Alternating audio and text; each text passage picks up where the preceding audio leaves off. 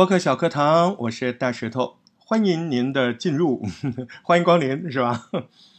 呃，如果您是一个资深的播客创作者，你完全不用来听这个节目，真的真的，大石头不好意思了。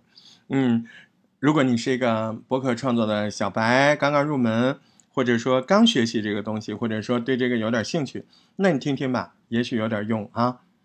今天我们要聊在那个播客节目创作里面的。嗯，互动，你说互动，我知道啊，互动嘛，就是你告诉人家你的这个微信号，呃，让人加群，或者是呢，你提醒大家要订阅你的节目，对吧？这个都是常规款。今天我们要说新的，今天我们主要侧重说什么呢？说在您每次节目的尾端，干嘛？挑几个上几期的听众留言。进行节目当中语言的回复啊？什么叫语言的回复？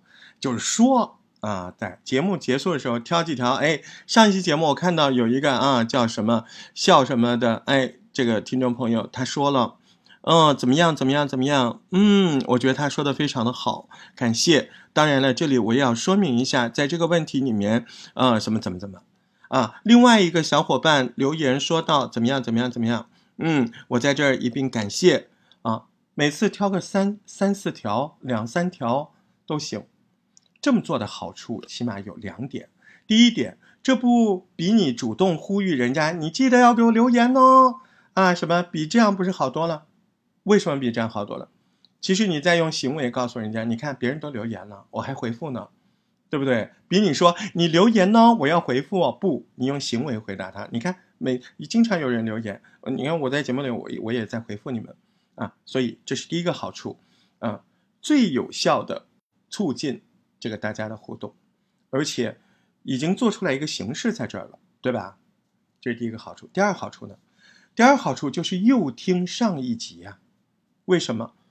嗯，因为可能有些人听了你这一集的节目。他并没有听你上一集的，可是，在你这一集把事儿都说的差不多了，在尾端的时候，你涉及到了上一集的留言，那么涉及到上一集留言，你回了个三四条，都是围绕上一集那个问题的。如果听众他细心的在听你的节目，他一定会有好奇感，哎，上期那我去听听吧，对不对？这是不是一个自然而然的事情啊？所以我们在这儿呼吁小伙伴。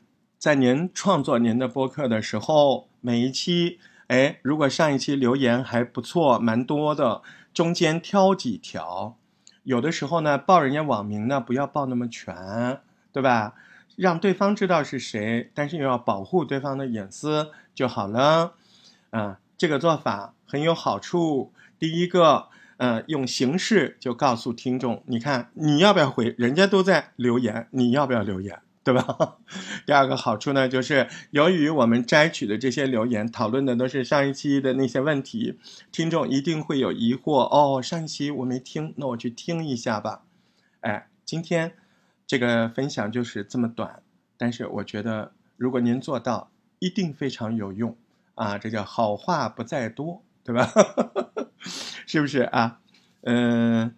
我我这边呢，如果你想跟我们有更多的互动，也挺简单的。嗯，大石头八幺八，哎，是我们的这个微信群啊，所以加群加群加群。大石头不是中文啊，是大大师石头头汉语拼音的全拼，再加上八幺八，您就找到我了，我们常聊聊。